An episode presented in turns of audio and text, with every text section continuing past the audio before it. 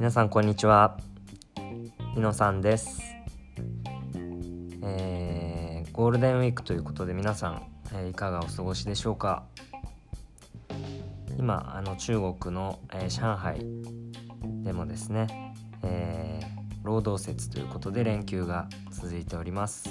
会社の方は5月5日まで休みになってます。はい。まあ、このような中でちょっと友人と夜遅くまで飲んだりしてしまいました。はい、まあゆっくりリフレッシュする時間を過ごせています。で今日またあの読んだ本のお話をしていきたいと思います。今日読んだ本は NVC 人と人との関係に命を吹き込む方 NVC 人と人との関係に命を吹き込む方という本です。はいまあ、この目的としては、まあえー、自分自身のですねその感情っ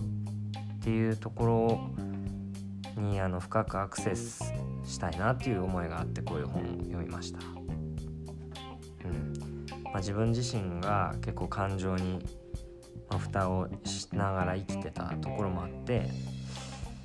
まずは自分自身の感情に、えー、深くアクセスするっていうことに興味があってこういう本を読んでみました、まあ、結論としてはすごくその自分が今、えー、興味を持ってやってるコーチングっていうものにも通ずるものだと思いましたし、まあ、このようなコミュニケーションの方法っていうのはすごく大切だなというふうに思いました、はい、で NVC というのがノンバイオレンスコミュニケーション非暴力コミュニケーション。われています、はい、では、えー、この本の中で3つキーワードを抜きまし抜き出してみました、えー、1つ目が NVC ですね。心の底から与えるよう導くコミュニケーションの方法。NVC というのが心の底から与えるよう導くコミュニケーションの方法というふうにあります。まあ、心の底からっていうのにまずすごくいいなと思いましたし、ね、心の底から与えるようそして導くコミュニケーションの方法というワードがすごくこうあの響きました。はい、NVC っていうのは4つの要素でできている考え方で、えー、1つ目が観察2つ目が感情3つ目が必要としていることそして4つ目に要求という流れが基本的な、え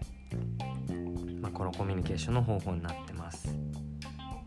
まずは事実を観察しっかり観察するっていうことを大切にしてます。ここは何か判断とか批判を織り交ぜるんじゃなくて事実をまず観察して認識すると。で2つ目にあるのが感情ですね。その事実によってまどう感じたかという感情を認識します。でその3つ目が必要としていること、えー、この感情が生まれた奥にあるニーズ。なんでそういう感情が生まれてるかっていうことの、まあ、背景にあるものとかその奥にある思いみたいなものを深掘りしていくと。で4つ目に、えー、要求まあ、こういうふうにしてほしいなっていうリクエストとかにつなげるということが基本的な NVC の考え方になります。心の底から与えるように導くコミュニケーションの方法ということがありました。で2つ目のキーワードとしては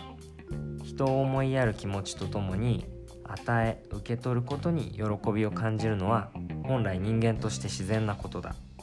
という言葉です。人を思いやる気持ちとともに与え受け取ることに喜びを感じるのは本来人間として自然なことだ。というキーワードすごくいいなと思いました、はい。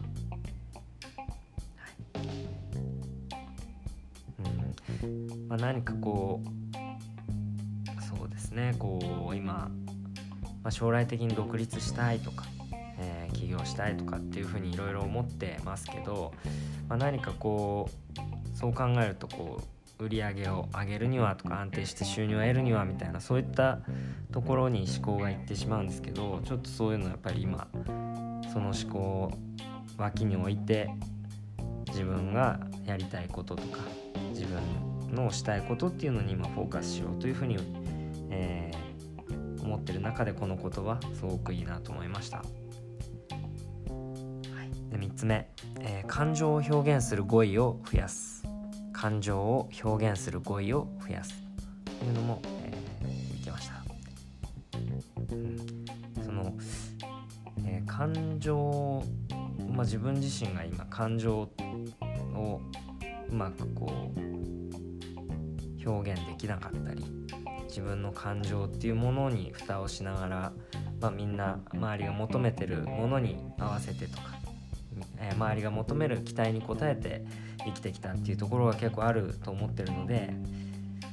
うんまずはその自分自身の感情をうまく表現したりとか表していくっていうところに力を入れていきたいなと思ってるんで、まあ、この感情を表現する語彙を増やすっていうのはすごく自分に今必要なことだなと改めて思いました、まあ、そうすることであの関わる人たちの感情っていうものにもしっかり向き合えると思いますし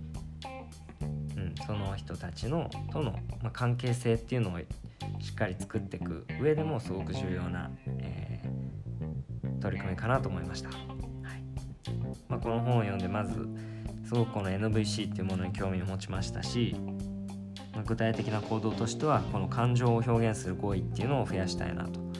思いました、まあ、この本の中にいくつかそういう感情を表現する言葉っていうのが書いてあったんで、まあ、まずはそこを見て、えー、噛みしめたいなと思いました。はい、えー、興味を持った方などいましたらこの本、えー、読んでみてもらえたらなと思ってます。はい。では、えー、今日はここまでになります。ありがとうございました。